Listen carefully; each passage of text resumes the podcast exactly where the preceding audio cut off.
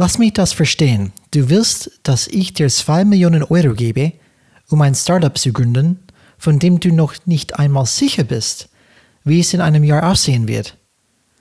Sag mal, bist du verrückt? Was denkt ihr, liebe Zuhörer? Vielleicht ist es nicht so verrückt, wie es sich anhört.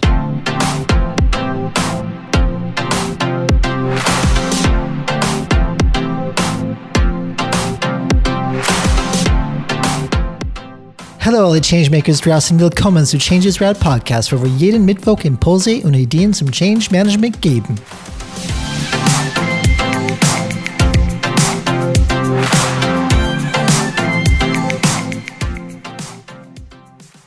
Die vorher erwähnte Situation macht tatsächlich Sinn.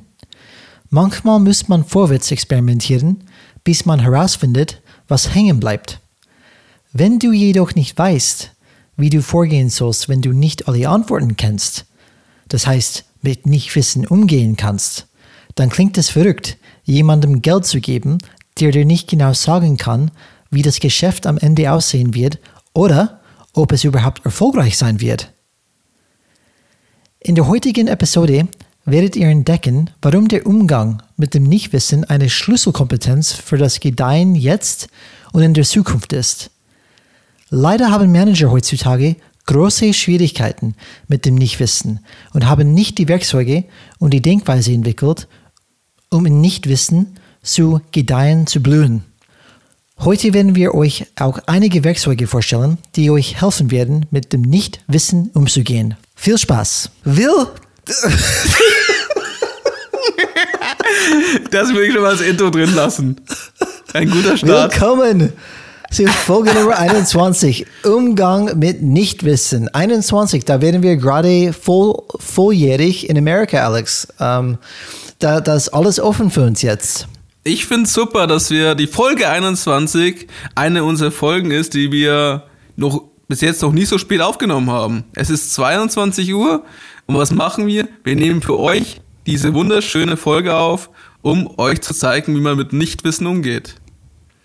Was sagt das aus? Wir sind begeistert, sind motiviert. Committed, Alex. Committed. Absolut. Committed.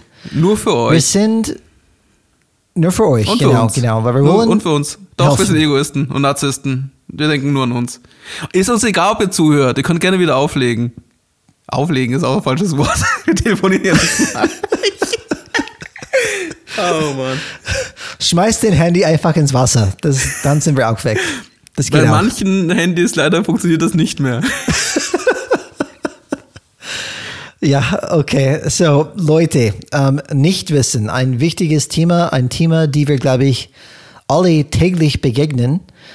Nichtwissen. Und wie gehen wir mit sowas um? Und ich würde sagen, die Mensch geht erstmal mit Nichtwissen sehr schlecht um. Einfach allgemein. Einfach von Natur aus würden wir oder hat der Mensch ein Bedürfnis zu wissen, was kommt, was passiert. Ähm, und ich kenne das zum Beispiel von, von meinen Kindern. Ähm, oft äh, bei, bei einem meiner Kinder will eben wissen, okay, was, was muss ich da machen? Was kommt dann? Wie schaut es aus? Wer ist dabei? Wann fängt es an? Wann hört es auf? Wer holt mich ab? das ist einfach fragen, dass einfach alles dabei ist, dass er alles weiß, was, was auf ihm zukommt. Diese, diese Bedürfnis nach Sicherheit und äh, diese Illusion. Schauen, ja, genau, diese Illusionen schauen wir in die Corona-Krise. Ich glaube, jede Woche schaut es ein bisschen anders aus, jeden Monat und so weiter. Wir, wir ändern uns ständig und haben ständig unterschiedliche ähm, Rahmenbedingungen. Ich habe zum Beispiel einen Podcast gehört von James Altucher und er hat ein Open Letter geschrieben, warum, warum New York jetzt tot ist. Okay. New, New York ist tot und es bleibt auch tot. Um, und er ist seit Ewigkeiten in New York. Und ein Thema, die er hatte, ist, das ganze Midtown in New York City ist leer, weil in Midtown ist diese ganze Gebäude, weißt du, wirklich wahrscheinlich tausende Gebäude, ähm, weil alle remote arbeiten. Und man, man denkt vielleicht nicht viel nach, aber in New York, diese ganzen Office Buildings, die werden wahrscheinlich nie wieder so besetzt sein, wie die damals waren. Und das ist einfach ein großes Problem für die, für die Stadt, weil diese ganzen Einnahmen und diese ganzen Landlords und so weiter, die bekommen das einfach nicht mehr. Also nur als Beispiel, das sind einfach neue Probleme und die brauchen neue Lösungen. Man und muss ja auch diskutieren, ich, ob das gut ja. oder schlecht ist. Also man könnte es diskutieren, weil es, ich glaube, teilweise auch gut, dass man nicht mehr in diesen vollgestopften Großraumbüros arbeitet? Schon, aber das, das, der Staat hat ein Problem. Weil das bleibt leer und das kostet einen Haufen Geld, das einfach so, so maintainen in Effekt. Und diese Einnahmen, die die Stadt hatte, haben die dann nicht mehr nach den mhm. Landlords. Und viele Leute verlassen die, die Stadt. 400.000 Leute haben den Stadt verlassen, okay. zum Beispiel. Wahnsinn. Und, ähm, und viele Wie viele Bewohner hat New York? Oh, das ist eine gute Frage. Ähm, hast mich eiskalt erwischt. Das ist definitiv, ich würde vielleicht dann sagen, 8 Millionen oder sowas. Vielleicht. Wenn überhaupt so viel. Ähm, aber das ist ein großes Problem. Im Endeffekt, du hast dann 400.000 Leute, die einfach die weggegangen sind und die kommen höchstwahrscheinlich nicht zurück. Viele sind in Phoenix, Arizona und die sagen, hey, ich kann das genauso remote machen über Zoom, ich muss gar nicht in New York sein. Und, und sie merken, was Lebensqualität Themen. bedeutet. Ja, genau. Und das sind einfach ganz neue Themen, die zum Beispiel der Mayor, diese, diese, ähm, der, wie die Bürgermeister der Stadt New York, er muss mit solchen neuen Problemen nicht, diese nicht wissen, was mache ich jetzt und was kommt auf mich zu, umgehen. Mhm. Und, und darum geht es heute, einfach, wie gehen wir mit diesen Nichtwissen um, die immer mehr prävalent, immer mehr ähm, sichtbar wird in unserem Leben. Alex, wenn, wenn du einfach, vielleicht, vielleicht von deinem, ich glaube, es liegt ein bisschen an Charakter auch, glaube ich, bist du eine Person, die mit Nichtwissen ziemlich um, umgehen, gut umgehen kann oder wie bist du gegenüber Nichtwissen, nicht wissenden Themen? Ähm, es macht eigentlich einen großen Teil meines Jobs aus, weil ich ja im Online-Marketing tätig bin und hier ändert sich ständig die Regeln. Also gefühlt so alle drei Monate ändert sich das Spiel ein wenig. Und mal einfach stärker oder nicht stärker.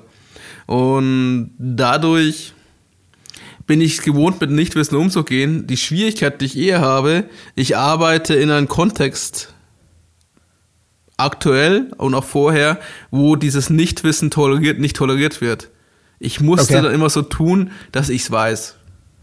Also okay. ich musste mhm. dann irgendwie Hypothesen aufstellen und sie verkaufen, damit ich die Projekte äh, sinnvoll umsetzen konnte. Mhm. Weil das und ist der gelernte Weg, oder? Das ist das, das ist die genau. Weg. Ja. Also ich musste diese Übersetzung machen und diese Übersetzung ist halt nicht konstruktiv, weil wir tun ja nicht dann konstruktiv auf eine Augenhöhe sprechen, sondern ich versuche halt ihnen eine ideale Welt darzustellen, die es nicht gibt. Mhm. Ja, ich glaube, viele Hört Manager, die wollen. naja, aber das kann ich verstehen. Viele Manager, die denken immer in lange Reihen und die Vergangenheit und Jahresplanung und die wissen, okay, so, Alexander Beckeru, zeig mir bitte, was funktioniert. Aber ist es bewiesen? Und dann, du sagst, ja, aber wir bewegen uns in neue Territorium. Ja, aber, aber, aber ist es bewiesen? Wie machst, du jetzt, wie machst du jetzt Werbung auf TikTok? Sag es, ähm, den Kanal gibt es noch nicht so lange, die bauen gerade Werbestrukturen auf ich weiß es nicht. Macht es überhaupt Sinn? Ist er unsere Zielgruppe? Können wir überhaupt das produzieren? Was ist mit den Datenschutzthemen? Ich glaube, das ist auch noch so etwas. Oh Gott, Gott, wenn du da anfängst, Datenschutzthemen. Ich bin, ich bin seit gefühlt eineinhalb Jahren in diesem Thema drin und ich komme einfach nicht mehr raus. So, so ja. alle zwei Wochen telefoniere ich mit der Anwaltskanzlei gerade, weil wir wieder einige schöne Themen da drin haben, wie sich manch einer das denken kann. Aber Alex, das Aber ist es gehört dazu und es ist spannend. Und es ist auch spannend, weil zu sehen, wie gehen Juristen mit Nichtwissen um. Weil die Juristen mhm. haben gelernt, dass sie durch den Dialekt zum Wissen kommen. Also durch, durch, durch die, den Diskurs.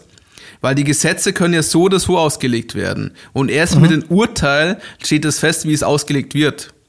Und deswegen okay. sagen die Anwälte, der Lieblingssatz ist ja, es kommt darauf an. Ja, ja. Das und es ist ein Graubereich und es ist einfach eine Risikoabschätzung. Und das ist halt, weil okay. die Juristen mit diesem Nichtwissen umgehen.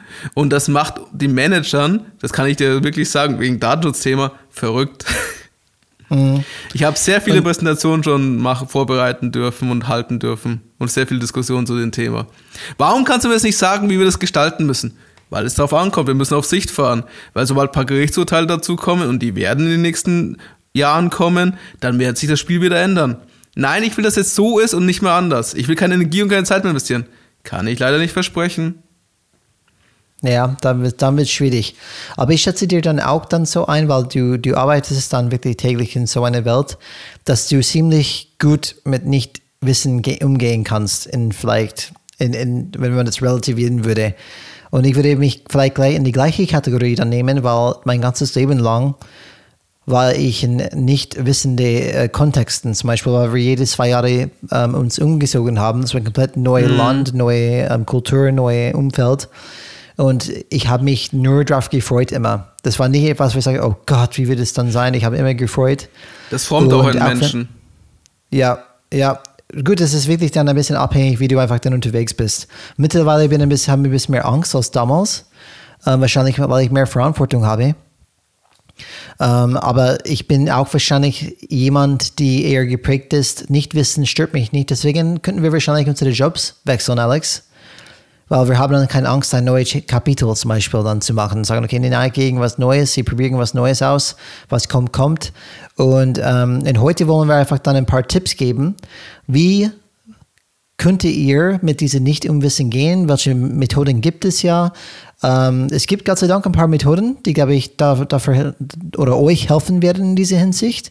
Aber Alex, bevor wir wirklich dann reintauchen in die Tipps, wie man das, wie, wie können wir mit Nicht- Nichtwissen umgehen, vielleicht leitest du ein bisschen ein in, in das moderne Status quo. Stand, genau, Status Quo des Managements. Also was ist, was uns alle betrifft und wie geht es uns allen? Ich habe ja schon beschrieben, ich arbeite zwar in den Nichtwissensbereich sehr stark, aber ich muss in einen Bereich reingehen, die Nichtwissen nicht tolerieren und nicht akzeptieren und nicht damit umgehen können. Und sich damit sehr, sehr schwer tun und das auch dementsprechend meine Arbeit sehr erschweren.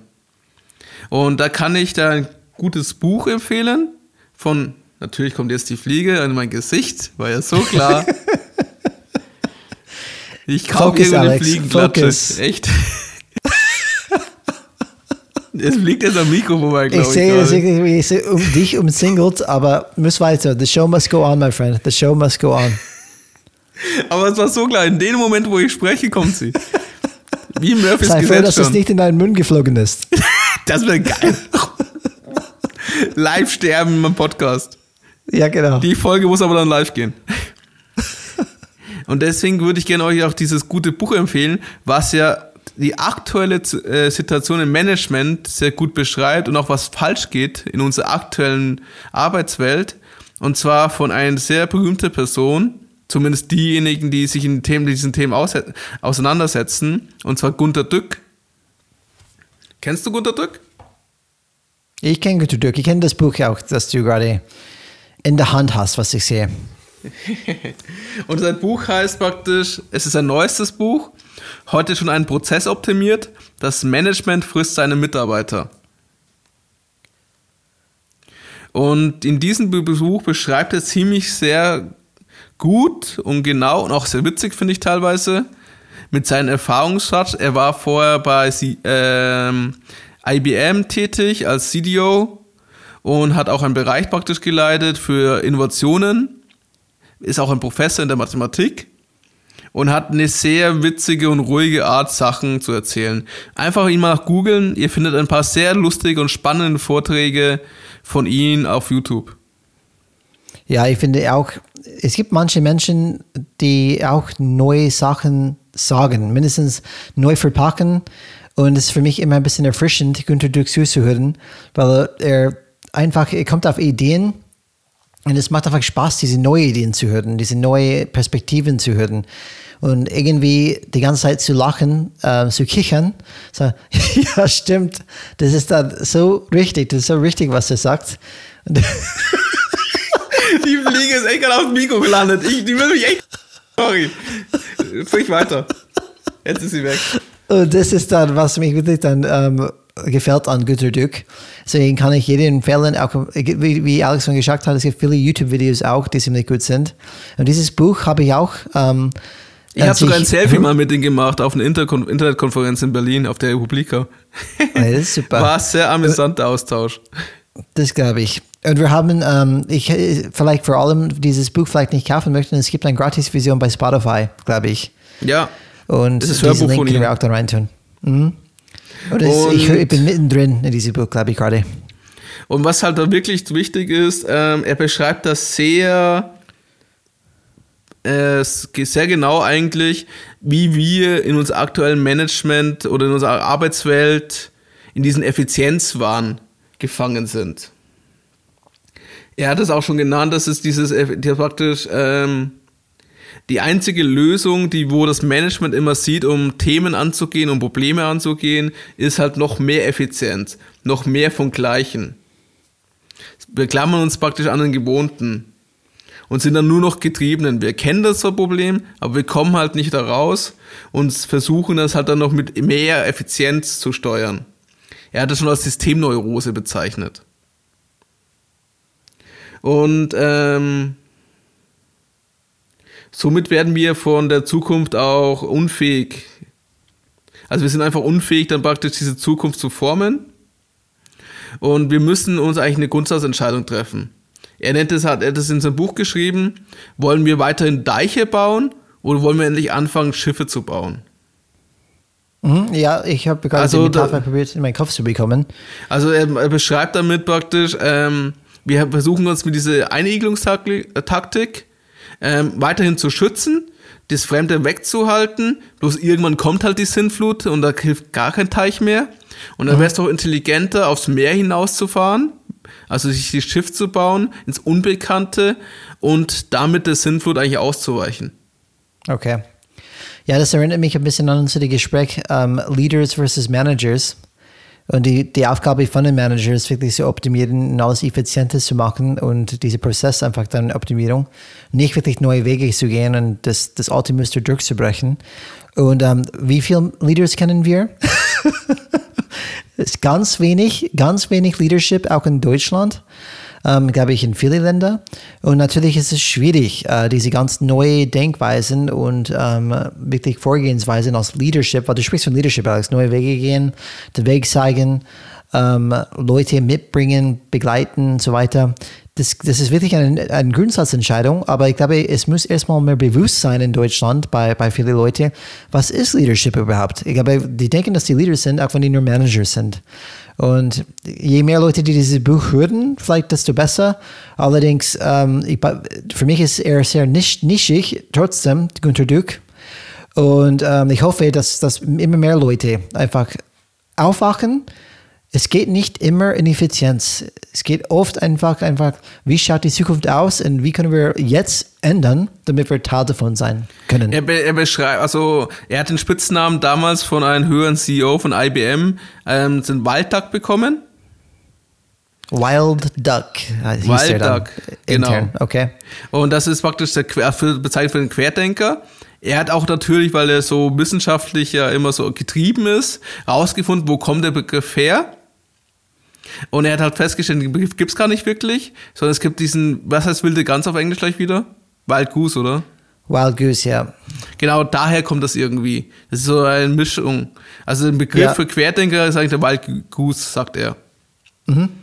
Und er hat, eine, da hat auch die passende Geschichte dazu gefunden. Da gibt es eine Geschichte, wie so eine Wildgans praktisch ähm, äh, fliegt, die fliegen kann und trifft dann auf Wildgänse, die bei einem Bauern leben, also gefangen sind und nicht mehr fliegen können, aber dafür festes Essen bekommen. Nur irgendwann ist halt dann Weihnachten und dann ist es vorbei mit dem glücklichen Leben. und ähm, die wilde Gans kommt runter, die unteren Gänse finden es super, sie fliegen kann. Ähm, die wilde Gans versucht dann diese, ähm, diese Gänsen das Fliegen beizubringen. Sie haben auch Spaß darin, probieren aus, flattern ein bisschen mit den Flügeln, gehen vielleicht ein paar Meter auch hoch, aber dann ist es ihnen zu anstrengend und sie geben auf. Und das, der Nachteil aber von der Wildgans ist, weil sie auch sehr sich dort ähm, gut ernährt und von anderen Gänsen auch ein bisschen runtergehalten wird. Komm, lass es doch, ihr könnt doch hier bleiben, hier geht es uns gut. Du musst doch nicht in den Süden fliegen, dass die Wildgans selber dann nicht mehr das fliegen kann. Also ohne Ja. Happy End. Und das passiert mit vielen Quer genau. Die anderen. Und das ist immer das, was mit den Querdenkern in großen Organisationen meistens passiert. Das macht mich ehrlich, ehrlich gesagt immer wieder Angst, Alex. Weil ich kenne das, wenn du in den Film reingehst, du bringst ganz viel neue Input, du fragst Sachen nach. Und mittlerweile habe ich manchmal auch den Eindruck, ah ja, das funktioniert sowieso nicht. Äh, nicht mein Job. Äh, Diese typische, ich wäre wie die anderen, das macht auch Sinn, weil du bist auch Teil des Systems. Weil so funktioniert das System und wie gesagt, kein Mensch kann alles ändern alleine. Und dieses, diese Muster im System, so funktioniert das System ja auch. Und entweder du akzeptierst es und wirst Teil davon. Vielleicht kannst du es beeinflussen.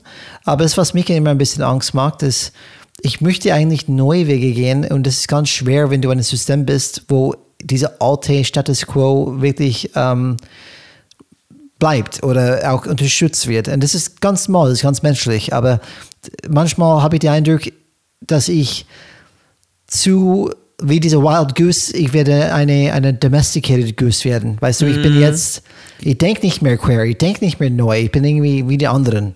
Das, das macht mir ein bisschen Angst manchmal. Ja, das, das merkst du einfach, wenn du die einzige Wild Goose bist in, äh, diesen, in dieser Herde.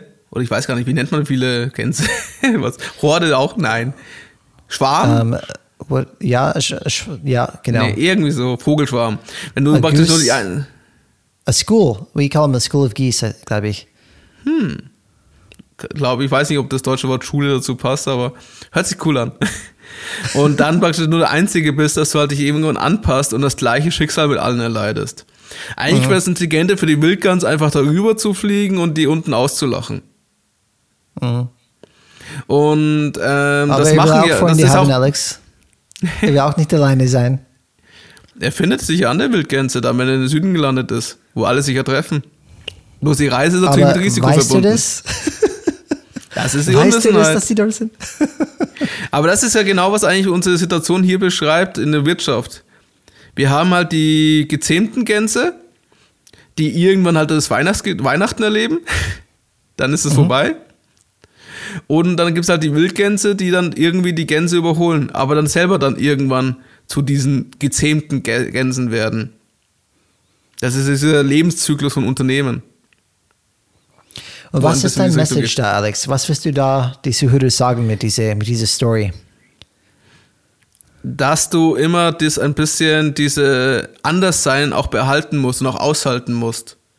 Und das sehr, sehr schwer ist. Und wir kommen, glaube ich, am Ende der Folge dazu, wie du das für dich schaffen kannst. Wir reden ja nicht nur praktisch, was Methoden und äh, Möglichkeiten gibt, also die Impulse. Ich möchte auch den Impuls geben, das ist ja diese persönliche Weiterentwicklung. Und warum und diese, ist es wichtig, das, das beizubehalten, diese, diese neue Wege gehen und so weiter? Also man könnte es am, am besten am Gunter Dück sehen. Ähm, er hat da praktisch viel gemacht. Er hat bewusst dann immer wieder auf Bonis verzichtet, damit er einfach sein eigenes Ding durchziehen konnte. Er hat auch praktisch immer wieder, die sind sehr verzweifelt mit ihm. Also er musste dann, weil er dann praktisch Führungskraft bei denen ja geworden ist, musstest du auch das Assessment Center mitmachen. Und im Assistant Mentor haben sie gesagt, du bist zu freundlich, um eine Führungskraft zu sein. Okay. du hast nicht den notwendigen Ellenbogen dafür und du kannst dich auf den Tisch schlagen. Du hast weil nicht die Härte dafür. Ja. Genau, weil, er, weil er intro, introvertiert ist mehr und mehr über Sachen nachdenkt, bevor er dann wirklich was sagt. Er mhm. nimmt sich halt die Zeit. Und er hat sich halt bewusst, also er ist, er ist halt sehr lang in diesem System gewesen, hat sich dann entschieden, irgendwann selbstständig zu werden also er hat angefangen als Speaker zu arbeiten. Irgendwann hat er als Speaker mehr Geld verdient, als er im Unternehmen verdient hat. Okay, okay, krass. Und dann hat er das genutzt als Gelegenheit, sich selbstständig zu machen. Hat erst in zwei Startups äh, investiert. Also er hat natürlich jetzt eine Rente auch vom Alter her schon. Aber er hat, glaube ich, praktisch seinen neuen Karriereweg kurz vorm Ausscheiden im Unternehmen entschieden. Mhm. Also, das heißt, er, hat, er könnte er könnte mit diesem Nichtwissen Wissen umgehen. Er ist neue Wege gegangen und ist wahrscheinlich für ihn besser ausgegangen, zwecks sein Potenzial. Das heißt, er könnte sich dann mehr Impact machen, ähm, außer wenn er in dieser Firma einfach geblieben hätte und in Effekt nicht rausgegangen wäre. Aber er hat praktisch nach einer erfolgreichen Karriere ähm, natürlich als Fachkraft erfolgreich, die halt auch das Personalverantwortung hatte, weil er hat ja den wissenschaftlichen Bereich von IBM geführt. Mhm. Und dementsprechend hat er sich doch dann noch entschieden, weiter was Eigenes aufzubauen. Obwohl mhm. er eigentlich jetzt einen gemütlichen Lebensabend haben könnte. Ja. Und auch, dass er auf die Bühnen gehen, Bücher schreiben, das kommt ja alles zusammen. Ja, das ist interessant. Äh, ja, es sollte eine, eine Lektion sein. In Effekt, ich glaube, die, die, die, die Zukunft bedeutet immer neue Wege, ähm, weil die alten Wege werden irgendwann nicht mehr funktionieren. Und das ist, glaube ich, ein guter Hinweis. Die neuen Wege sind nicht Wissen. Das kann man nur erproben, einfach wie das wie zukünftig sein sollte. Es gibt keine Roadmap, es gibt keine Langkarte. Äh, man muss auch ausprobieren. Und diese innerliche, ich probiere trotzdem aus, das darf bei Ihnen, bei dir, bei, bei euch alle nicht aussterben oder nicht weggehen, weil das ist eine Versicherung für euch, dass ihr zukünftig auch relevant sind, weil ihr bereit sind, diese neuen Wege zu gehen. Er hält auch ein Plädoyer praktisch für die Wissensarbeiter. Also logischerweise, das ist er ja auch und das war das ganzen Leute auch. Und mhm. die haben ja hochkomplexe äh, Prozesse entwickelt. Das sind ja Mathematiker gewesen. Und er, was hier wichtig ist, die Leute haben ja nur funktioniert, wenn ihr ihnen die Zeit gegeben habt, die Arbeit zu leisten. Also das sagt er auch, wenn du eine schwierige Arbeit hast, mhm. dann brauchst du auch diese Ruhephasen. Da hilft der Druck nicht. Der Druck ist eher schädlich. Tja. Und das ist ja, wo wir alle ja drin gefangen sind. Und Richtig. das beschreibt es sehr schön im Buch. Also er sagt so, bei Terrorismus, diese simple Arbeit, da geht das.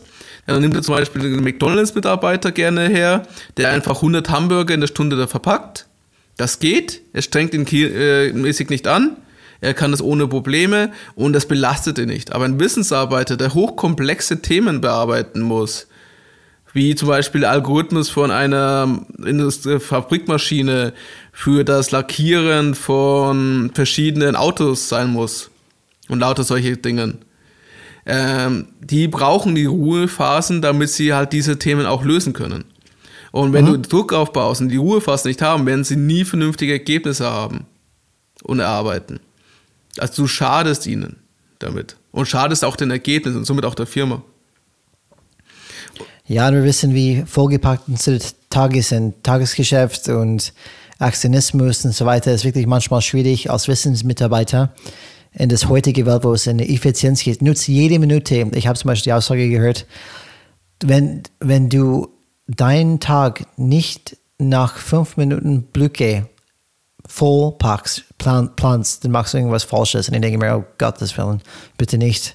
Kann er mir gleich die Kugel geben, wenn ich je, jede fünf Minuten meines Lebens ähm, planen müsste. Und ähm, genau, genau diese Freiheit, die man braucht, diese, das, diese Geist zu befreien, okay, neue Wege zu gehen, weil sonst bist du genau wie eine andere, diese Hamsterrad dann kommst du einfach nicht mehr raus. So, Alex, beachten wir die Zeit ähm, jetzt. Mhm. Deswegen ähm, möchte ich jetzt noch mit mhm. den, ähm, um das, diese Effizienz fahren, praktisch dieses, wo wir uns eigentlich entscheiden müssen, ob wir praktisch an das, also an die alte Welt, die es ja eigentlich seit 200 Jahren es gibt, festhalten wollen. Oder ob wir praktisch dann und damit eigentlich planmäßig das Sterben begleiten wollen. Also was wir sagen, weil die Welt ändert sich und du, bist zwar, okay, du kannst, du kennst die Welt, du kennst die Bedingungen, bloß irgendwann bricht das zusammen. Oder ja. du entscheidest dich ähm, fürs Aufbrechen, für diese ergebnisoffene Arbeiten. Also, dass du ins Unbekannte gehst und dir die Möglichkeiten dann erarbeitest, um dann, wie die Wildgans, vielleicht in den warmen Süden zu fliegen. Mhm. Und ähm, nur bevor wir das wegen der Zeit auch wechseln, was würde passieren, wenn die Effizienz gewinnt? Sagen wir mal so, die Effizienz hat recht und alles wird berechenbar. Was würdest du aus der Welt machen? Die Frage habe ich nicht ganz verstanden, Alex. Die Frage war, was würde passieren in der Welt oder wie? Alles, alles in der Welt wird planbar. Du kannst okay. genau sagen, wie die Zukunft wird. Okay. Das, ist ein, das war ein Traum eines jeden Controllers. Er kann genau sagen, wann die Kunden einkaufen, wie das Produkt funktioniert. Oder auch für ja. dein Leben. Überleg das mal. Du weißt genau, wann du stirbst, du weißt genau, wann ich du krank wirst, du weißt genau, wie du heiraten wirst. Ja, ich glaube, die Menschen würde, das würde die Menschen in die Wahnsinn treiben. Weil genau wie Menschen ein Bedürfnis haben für Sicherheit, haben die auch ein Bedürfnis für ähm, Überraschungen, für Spannung, für ähm, neue Abenteuer. Das heißt, es ist schon wichtig, dass, glaube ich, ähm, neue Sachen, unerwartete Sachen passieren. Auch einfach für die, für die Wohlsein des Menschen, dass er mental überhaupt das ertragen kann, das Leben. Weil wenn du schon jetzt schon weißt, wie das Leben ausgeht, dann ist es ziemlich langweilig, finde ich. Das ist zum Beispiel für, für aus, aus der menschlichen Perspektive. Um, ähm, und wenn, wenn man auf das wirtschaftliche Perspektive nehmen würde, dann, wenn jeder wirklich wüsste, was funktionieren wird und, und so weiter, dann würde es wahrscheinlich dann nur ein Monopol geben, weil das würde alles zusammenkommen. Es würde keine Konkurrenz mehr geben, glaube ich wirklich. Das ist ja das Ähm, Versprechen das von Big Data, könnte man sagen. Alles soll berechenbar werden. Ja, das glaube ich nicht, aber ja, das ist, glaube ich, die Aussage. Und ich glaube, alles würde relativ langweilig, planbar, in große Firmen einfach dann alles würde dann konsolidieren und es würde keine Variablen mehr geben, auch keine ähm, Variety, weißt du, Unterschiede. Und das Leben wäre dann ziemlich langweilig, überall. Ich würde auch sagen, das Leben wird gefühllos werden, oder? Du hast weder keine Überraschung, Ja. du hast kein Vergnügen, du hast weder Trauer, Freude, auch Aufregung. Wenn du einen ersten Kuss zum Beispiel hast, deinen ersten Heiratsantrag, deinen ersten Tag im Job oder wenn dein Kind deine ersten Schritte macht. Weil du weißt es ja eigentlich schon. Also, ja, jetzt macht es die ersten Schritte, jetzt wirst du gleich wieder hinfallen. Stell mal das vor. Ja, ja, ist schon heftig. Und das ist ja, also was, das ist, was ich noch als Abschluss mache, das ist auch von ein, das ist auch ein Zitat ein bisschen geklaut von einem Risikoforscher, der heißt Gerd Gigerenzer, wenn ich den Namen richtig ausspreche. Mhm, okay. Ähm, und der hat auch gesagt, das fand, das fand ich sehr schön, äh, dass praktisch, warte, genau, er hat gesagt, ähm, Unwissenheit ist gerade die Bedingung, die den Menschen zur Entfaltung seiner eigenen Kräfte zwingt. Mhm. Also praktisch, diese Unwissenheit treibt uns ins Glück, weil nur damit schaffen wir die Möglichkeiten. Wir fangen einfach mal an und stoßen dann unerwartet auf Hindernisse. Und wenn wir mit diesen Hindernissen umgehen, entfalten wir uns und können mit überraschenden Ergebnissen rechnen. Und das ist eigentlich das, was den Unternehmergeist antreibt. Also was auch die Unternehmer ja machen. Sie gehen ins Unbekannte. Man könnte gar nicht sagen, funktioniert das mein Produkt? Das sind ja die ganzen Firmen, die jetzt groß sind. Von Porsche bis Daimler, von ThyssenKrupp. Das waren ja alles Menschen, die 1800, im 18., 19. Jahrhundert angefangen haben, Sachen zu entwickeln und nicht wussten, was fährt. Daimler hat das erste Auto gebaut. Ja. Wer hätte wissen Und können, das- dass es so ausgeht? Und das fordert Kreativität. Das und heißt, auch nicht und wissen- Mut, mit Unwissen Ja. Mhm. umzugehen. Und auch, du, das ist ja, wenn, stell dir vor, Daimler okay, wenn Daimler es geplant hätte, hätte es so hundertprozentig gemacht. Aber das Besondere an ihn macht, und das heißt auch, ist ja Deutsch, deutscher Ingenieur und Erfinder gewesen, was es ihn so äh, auszeichnet, ist, diesen Mut, den Weg zu gehen und auch dafür zu kämpfen. Mhm. Weil damals haben die Leute gesagt, die Straßen waren nicht da, die Infrastruktur war nicht da, die Tankstellen waren nicht da, sie, die Leute hatten Angst vor diesen lauten Maschinen. Ja, ja. Die waren laut und, und rumpelig. ähm, und und gestunken haben und alles Ja. und gefährlich auch noch. Genau, genau. Nee, passt. Und das ist die Botschaft, die ich praktisch mitnehmen möchte. Mhm. Un wir- Unwissenheit ist unsere Freiheit. Das ist, was uns Menschen treibt. Und das hilft uns, mehr zu machen, als wir jetzt schon sind. Ich finde, ich finde eine schöne Message. Ähm, Alex, wollen wir jetzt einsteigen in ähm, Tipps, wie wir das damit umgehen können? Ja, sehr gerne. Okay. Wir wollen ja unsere Zuhörer nicht ganz allein lassen.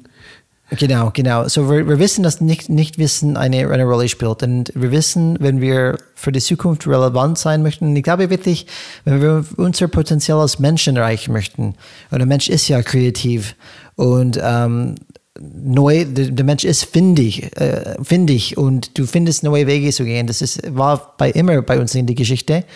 Und dass du diese Kompetenz bei dir kultivieren kannst, du musst ein, vielleicht dann Wege finden für dich, die du, die dir erlaubt, mit diesem Nicht-Umwissen oder diesem Nicht-Wissen umzugehen.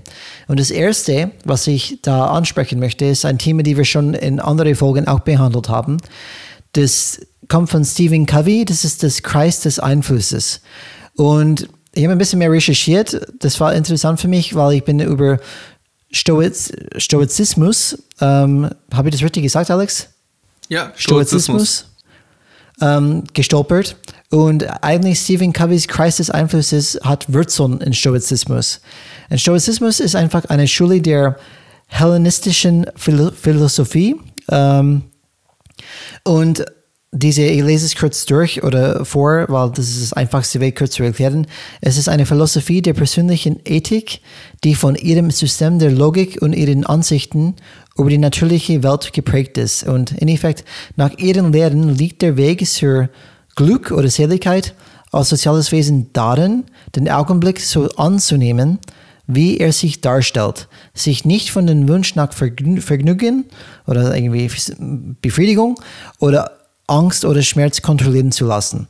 Und was ich hier sagen möchte, ist das Hauptprinzip von Stoizismus oder ein, ein wirklich ein, eine starke Säule von dieser Philosophie, nach von Stephen Covey ist, fokussiere auf was du kontrollieren kannst. Nicht weißt an alle du, was Themen. ein starkes Bild für Stoizismus ist? Nein? Ähm, Im 18. Jahrhundert war Stoizismus bei der reichen Schicht sehr beliebt. Okay. Und du weißt doch, wie die Titanic untergegangen ist. Da gibt es doch diese ja. eine Szene, die ist auch in, natürlich in Film mit aufgenommen worden, wo doch diese eine ähm, reiche Geschäftsmann sich schön anzieht, dann auf einen Stuhl sitzt, sich ein Cognac geben lässt und mit der Titanic zusammen untergeht, wo er sich da auch in diesen Saal reinsetzt. Erinnerst du dich an die Szene? Mhm. Ja. Wo im Hin hinter ihm, glaube ich, sein Sohn oder dann so ist. Ja, genau. Das ist Stoizismus, also praktisch, er geht unter und er lässt mhm. sich praktisch davon nicht treiben und nimmt seinen besten Anzug. Er lässt sich auch den besten Anzug von seinen Pagen holen und will mit seinen besten Klamotten sein Schicksal erdulden. Begegnen. Begegnen, und ist das richtige in, Wort. Genau, und was, was könnt ihr kontrollieren in dem Moment? Einfach, okay, das ist aus Seine Reaktion. Hände. Genau, seine Reaktion. Und das, darum geht es, wir haben gesagt, ein, ein Weg, unglücklich zu sein, ist auf die Sachen zu, zu konzentrieren, die du sowieso nicht kontrollieren kannst. Ich kann meinen Chef nicht kontrollieren, ich kann das nicht kontrollieren, aber ich, geb, ich kann meine Reaktion darauf kontrollieren und auch meine, ich schon, kann schon Einfluss nehmen auf gewisse Sachen. Und es geht darum, im Nichtwissenbereich, was wissen wir alles nicht? Ganz vieles. Und es geht nicht darum, das heißt, okay, wenn du es nicht weißt, dann ist es so. Fokussiere auf, auf das nicht, fokussiere auf, was du machen kannst. Und das ist an sich dann ein, glaube ich, sehr wertvoller Tipp, wie du mit Nichtwissen umgehen kannst. Denke mir nach, okay, es gibt so viel, was passieren könnte. Was kann ich überhaupt beeinflussen? Und nur auf diese Sachen zu fokussieren, das du bleibst beschäftigt mit diesen Themen und du siehst ja, es passiert was, wenn ich das mache, weil du, du arbeitest innerhalb deiner Kreis des Einflusses. Hast du ein Beispiel dafür? Ja, äh, ich überlege mir nur kurz, welche Beispiele ich nehme. Um, ähm, so, ich habe ein Beispiel, vielleicht ein äh, Beispiel, die ich tausendmal schon erlebt habe, um, ähm, mhm. als Führungskraft und, und, und um, ähm, ja, genau, als Führungskraft. So, was man als Führungskraft lernt, ist, dass du kannst dein Bestes probieren. In Effekt, du kannst probieren, Sachen zu erklären, damit die Mitarbeiter das nachvollziehen Du kannst allerdings nicht kontrollieren, ob die Mitarbeiter das akzeptieren. Mhm. Und das ist eine harte, eine harte Lektion. Weil man tut wirklich sein Bestes, man macht wirklich viel Gedanken und man probiert, probiert zu argumentieren, damit die Mitarbeiter vielleicht das verstehst, wie du es verstehst. Und das ist auch vielleicht eine falsche Erwartung. Aber dann merkst du, okay, die, der Mitarbeiter hat nachvollziehen, er könnte es nachvollziehen, was ich gesagt habe, aus meiner Perspektive. Trotzdem akzeptieren die das nicht. Und ich kann als Führungskraft realistisch, wir sprechen von realistischer Führung und, und, und gutes, gute Führung, glaube ich, ich kann nichts machen. Ich habe mein Bestes gegeben. Das kann ich kontrollieren. Ich kann kontrollieren, was ich mache, welche Impulse ich gebe, wie ich das erkläre. Aber wie die Mitarbeiter agiert, kann ich nicht kontrollieren. Mhm. Und ich muss einfach das loslassen. Hey, außerhalb meiner Kontrolle, kann nur auf meine Verhalten äh, konzentrieren und beeinflussen. Und das hilft mir, ähm, wie sagt man das, positiv und erstmal ein gutes ähm, State of Mind zu haben. Weil wenn ich ständig auf die Reaktion von anderen Menschen abhängig wäre, was ich sowieso nicht kontrollieren kann, dann würde ich ein ganz schwierige, schwieriges Leben haben. Ich würde vielleicht diese People-Pleaser werden. Du kennst das. People-Pleaser, wo einfach die jeden ja. recht machen möchten. Und das ist für mich kein Führungskraft, weil du stehst nicht für nichts. Du, du bist nur irgendwie eine, eine, eine manipulative Typ, die probiert einfach die Emotionen von anderen zu manipulieren und auf deine Seite zu bringen. Und das ist ein Beispiel, Alex. Du wirst als Führungskraft effektiv sein, du hast es allerdings nicht in der Hand. Und du musst dann, äh, damit umzugehen, hilft es, auf das eigene Handeln und Reaktionen zu konzentrieren. Du kannst ja auch praktisch nicht am Menschen arbeiten, sondern nur an deren Rahmenbedingungen. Also du kannst ihnen Angebote machen, kannst an den Kontext arbeiten, ihnen die Möglichkeiten geben, aber sie müssen entscheiden, ob sie diese Möglichkeiten nutzen. Genau. Und du musst es aushalten, dass sie es nicht tun. Das ist ganz schwer. Richtig, Wie richtig. oft hast du für dich schon gedacht, warum? Oder wieso muss ich es dir nochmal sagen? Oder was ist jetzt schon wieder schief? Oder warum streitet euch schon wieder? Oder könnt Ja. ihr nicht doch einfach mal euer Job tun? Ja, oder das einfach emotional auszuhalten. Warum gibt es diesen Konflikt wieder? Vielleicht, vielleicht gar nicht mit mir, aber vielleicht mit anderen Mitarbeitern, die ich immer sehe, oh, die, die streiten sich schon wieder. Und ich kann nichts machen. Und das einfach emotional auszuhalten, so, okay, das kann ich nicht beeinflussen, aber das ist einfach dann so. Und das ist nicht mein Ding, das ist nicht mich, das ist nicht mein, mein Problem. Ich muss es nicht mit mir tragen. Und die sind einfach Sachen, die ich einfach dann hart lernen müsste. Oder wenn Mitarbeiter bei mir gekündigt haben, ähm, wo ich das gar nicht gewusst habe, dass, dass das kommt. Und es ist schwer, das nicht persönlich zu nehmen. Es oh Gott, was habe ich dann Falsches gemacht als Führungskraft? Warum hätte ich das nicht besser machen können? Oder was auch immer. Es hat oft gar nichts mit dir zu tun. Und das zu akzeptieren, du kannst machen, was du kannst, sonst. Ähm, das ist schwierig. Einfach dann, was, einfach, dann merkst du, okay, das, ich werde verrückt werden, wenn ich das probiere, alles zu kontrollieren. Unkontrollierbare Sachen, das ist vielleicht eine Definition von verrückt. Du bist verrückt, wenn du denkst, dass du alles kontrollieren kannst. Und deswegen bist du auch wahnsinnig, wenn das passiert und du probierst alles zu kontrollieren, aber merkst, das funktioniert nicht.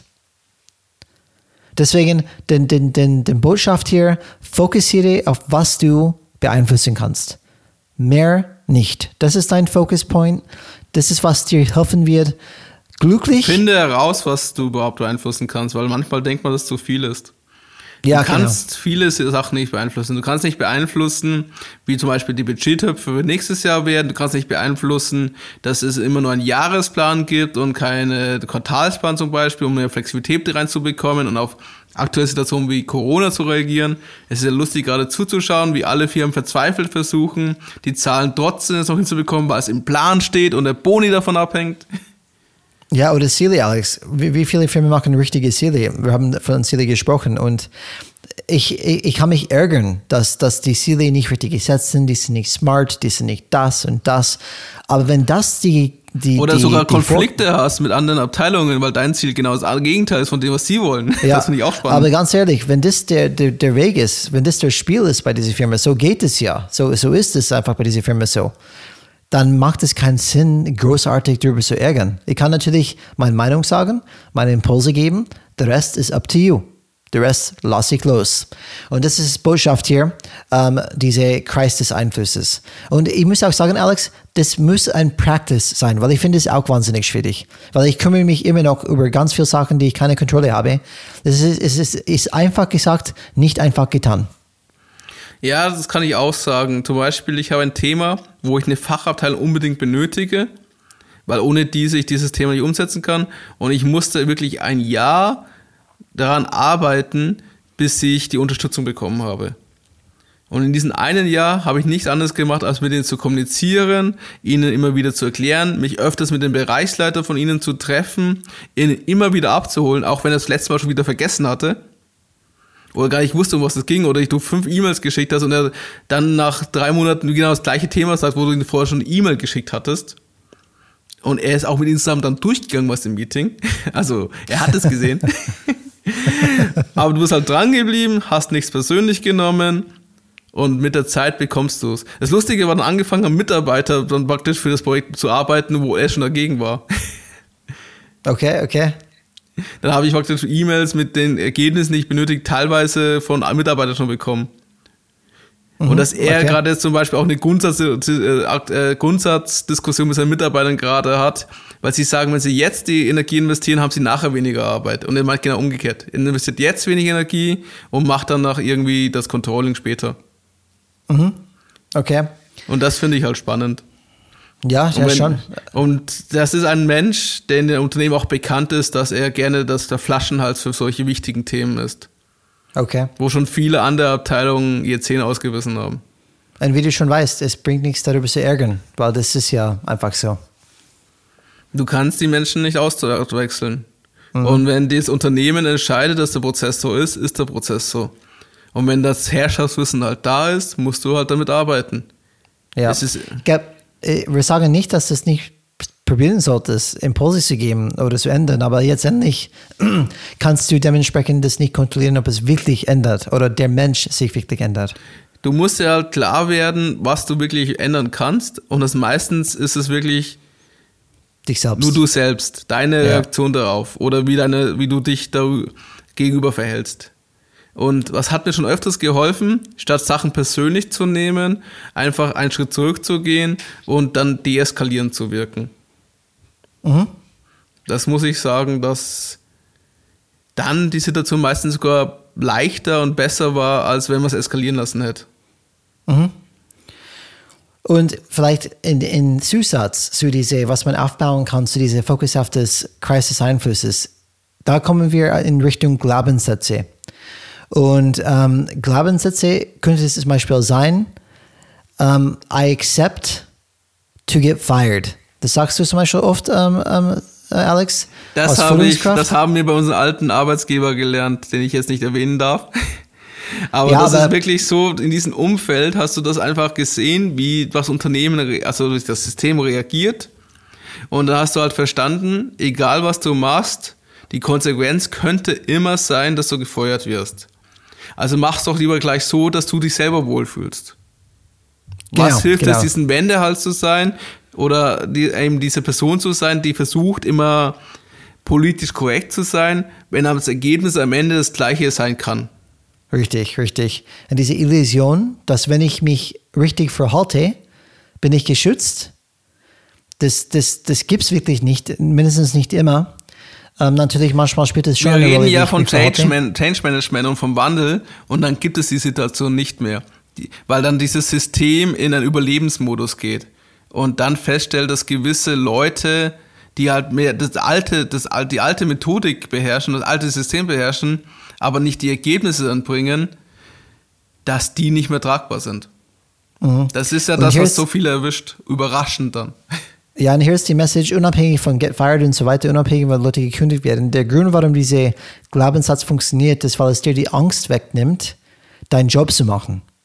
Weil wenn du weißt, was du eigentlich als Führungskraft machen müsstest, aber du hast Angst davon, was die Konsequenzen sind, dann bist du leider nicht die effektivste Führungskraft, die du sein könntest. Deswegen, solche Glaubenssätze, die die Angst wegnehmen, sind sehr hilfreich mit nicht wissenden Situationen. Ich habe ein anderes Beispiel. Ich sage, ich mache, seit ich fünf bin, Kampfsport. Und egal wie oft ich Sparring mache, das heißt kämpfen, ähm, natürlich kein Vollkontakt, aber wirklich dann kämpfen miteinander ähm, zu üben, ähm, ich kriege immer ähm, bin immer ein bisschen nervös, auch nach, nach, nach ähm, über 30 Jahren Kampfsport bin ich immer nervös. Und wir haben einen Spruch in, in Kampfsport, die wir sagen, äh, das haben wir genommen von, von, von Klingons in Star Trek, dieses Zitat, Today is a good day to die. Und, Na klar, die Geböse wie die Klingonen. ja, genau, aber das ist in Effekt, ich nehme die Angst weg, egal was passiert, egal ob ich Blut ausschaue, egal, egal ob ich geschlagen werde oder äh, einen Fehler mache. Ich bin bereit dafür. Egal was kommt, ich tue mein Bestes. Und dieser Glaubenssatz, hey, ich, ich, es ist egal was passiert, ich gebe mein Bestes und diese Angst fällt weg. Das erlaubt mich, wirklich gut zu performen. Wenn ich ständig denke, oh Gott, ich werde geschlagen oder das passiert und das passiert, diese Angst von was passieren könnte, diese Nichtwissen, das hindert mein Performance. Dementsprechend solche Glaubenssätze, alle Glaubenssätze, die, die dir die Angst wegnehmen, ähm, sind sehr hilfreich. Zum Beispiel eine andere wäre, alles passiert aus einem guten Grund. Dann weißt du, ähm, egal was kommt, das hat einen guten Grund. Wie gesagt, du weißt nicht, ob es wirklich gut ist oder nicht. Das haben wir auch von der vergangenen Folge gesprochen. Aber wenn der Glaubenssatz dir hilft und dir besser macht, dann sage ich, egal ob das wahr ist oder nicht, nützt das Ding. Und deswegen sind Glaubenssätze für mich sehr wichtig, aufgebaut auf diese Kreis des Einflusses, die dir helfen, mit diesem Nichtwissen dann umzugehen. Wichtig ist es, dass du nicht aufgrund der Glaubenssätze in eine gewisse Passivität reinkommst dass du immer trotzdem proaktiv bleibst.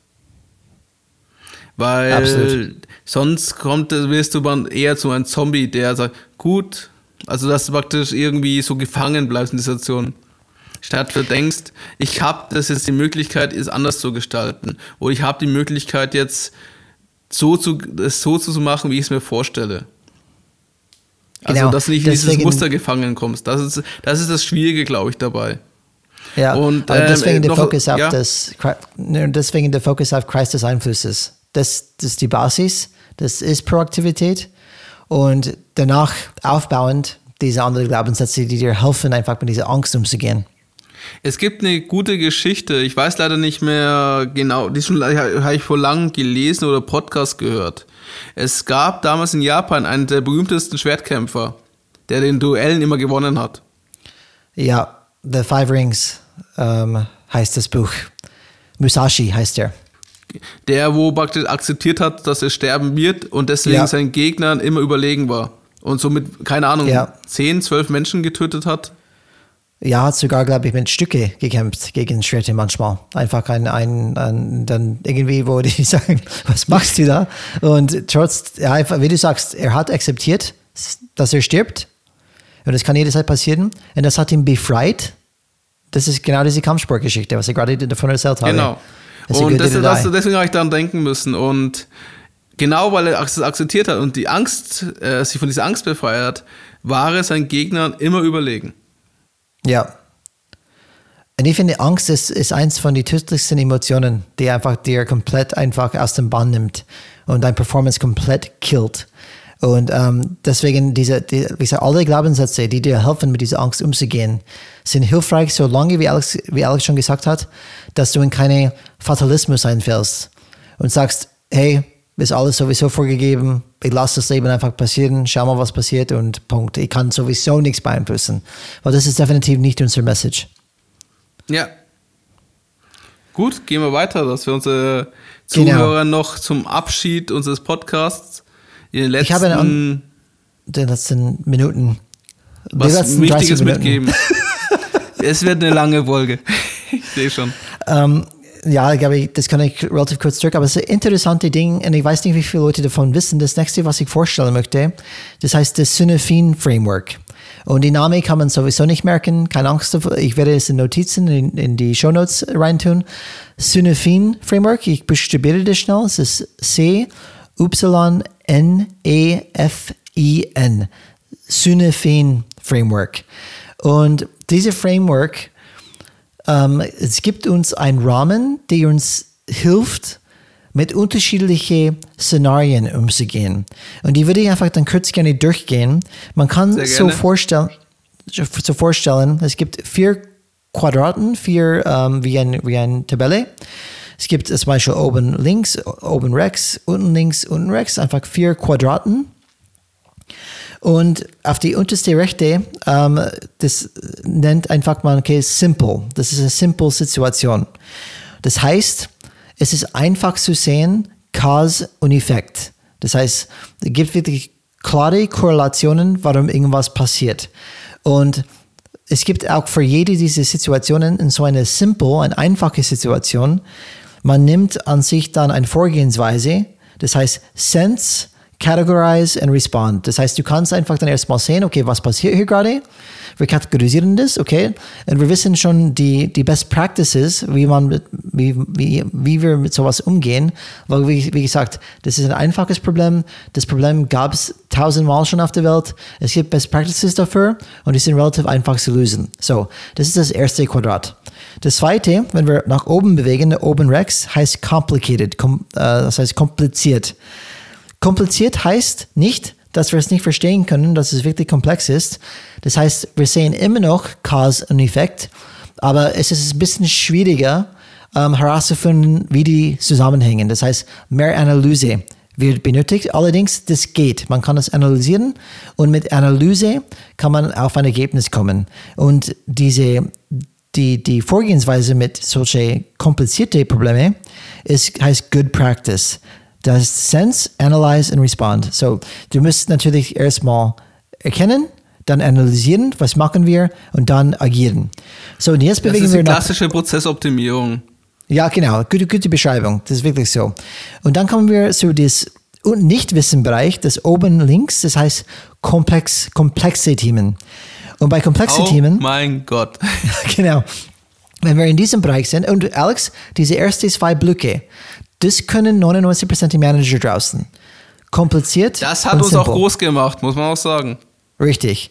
Aber sobald ein Problem ist, die probieren diese Werkzeuge auch bei Komplexsituationen zu nutzen. Das ist wie, ich habe einen Hammer in der Hand und dieser Hammer ist meine Lösung für alles.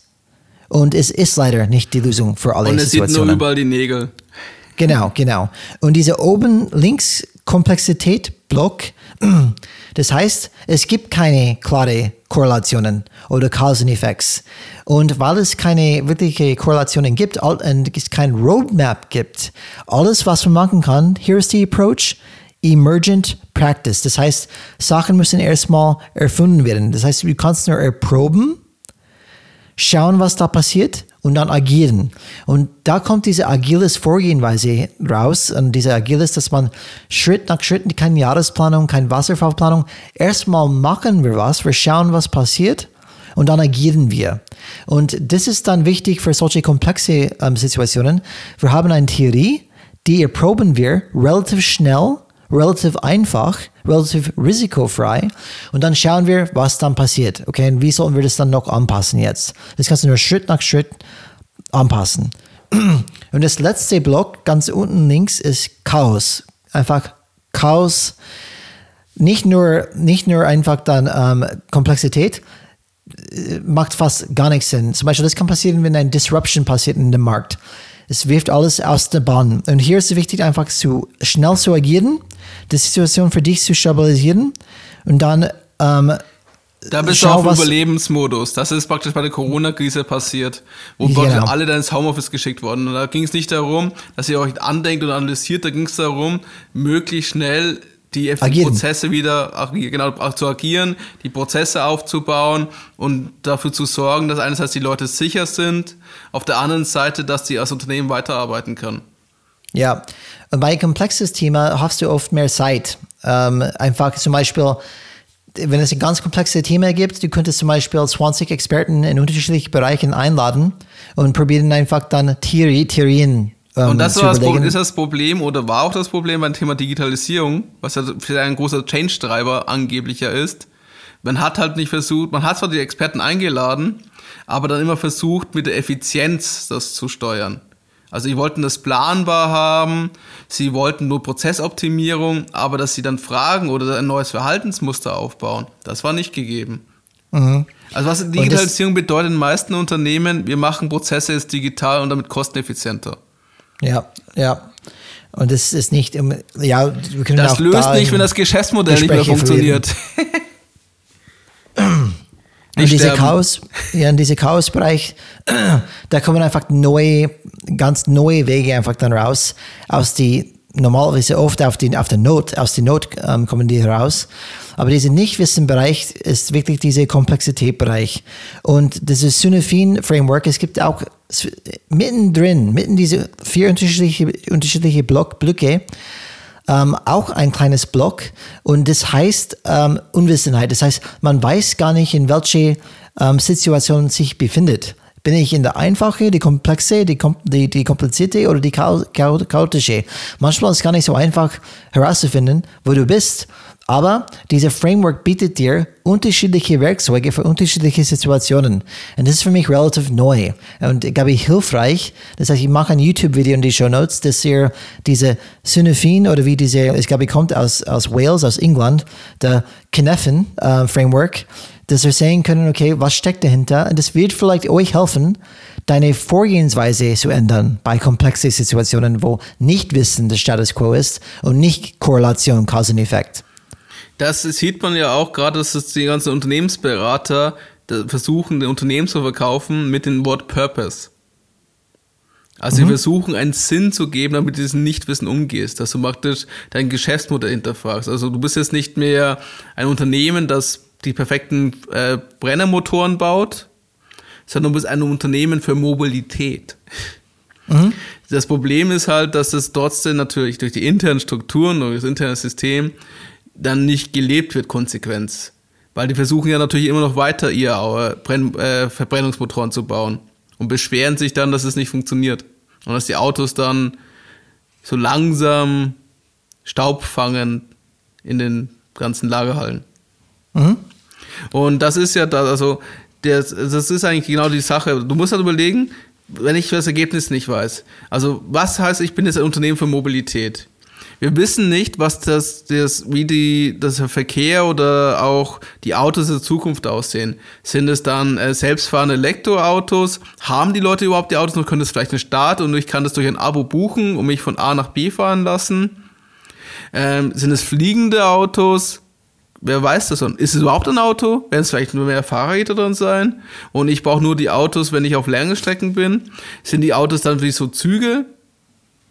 Wer weiß das schon? Also mhm. es gibt unmöglich, es gibt sehr, sehr viele Varianten. Vielleicht wird auch mal irgendwo so eine Portaltechnologie empfunden und dann brauchst du gar keine Autos mehr. Da gibt es so einen alten Sci-Fi-Film, wo dann Aliens auf die Erde kommen und die neue Technologie bringen und die Flugindustrie stirbt dann fast aus und es wird nur noch für Luxusflüge genutzt. Flieger. Okay. Ja, das, das, das, das ist genau so ein komplexes Thema, oder? Du musst einfach erproben, Sachen ausprobieren und schauen einfach, wie die ankommen.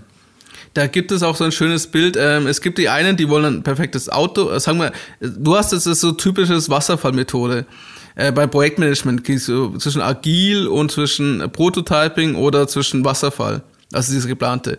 In einem Wasserfall-Projektmanagement versuchst du ein Rad zu bauen. Mit verschiedenen Abteilungen, versuchst von Anfang an die ganzen Themen aufzugreifen. Das Endergebnis ist leider ein Pfad wahrscheinlich, wo die Bremsen nicht funktionieren oder so etwas. Und dann gibt, es, ja. dann gibt es die andere Methode, die versuchen halt einen Weg zu finden, wie du von A nach B schneller kommst. Und dann fangen sie erst mit seinen Reifen an, dann fangen sie mit einem Einrad vielleicht an, vielleicht versuchen sie auch mal so ein quadratisches Fahrrad, vielleicht das könnte ja besser sein. Und dann am Ende kommt ein Fahrrad raus, das nach den Bedürfnissen des Kunden ausgerichtet ist. Durch das Herantasten, durch das gemeinsame Lernen. Das ist ja vor allem so, wie kleine, agile Startups arbeiten. Mhm. Das ist wie Instagram mit 30 Mitarbeitern so wertvoll geworden ist, dass es dann von Facebook geschluckt worden ist für ein paar Milliarden, weil sonst hätten sie Facebook irgendwann abgesetzt. Ja, definitiv. Aber das Cinefin Framework, das hilft dir, mit diesen Nichtwissen, diese komplexen Situationen umzugehen.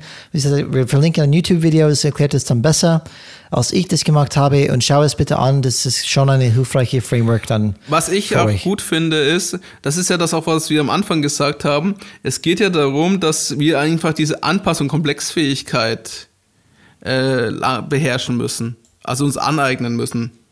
Und das heißt, wir müssen von diesen Problemstellungen, wo wir einfach mit Effizienz das lösen, zum Thema Ausprobieren uns weiterentwickeln. Das fordert ja Mut und Durchhaltungsvermögen von uns.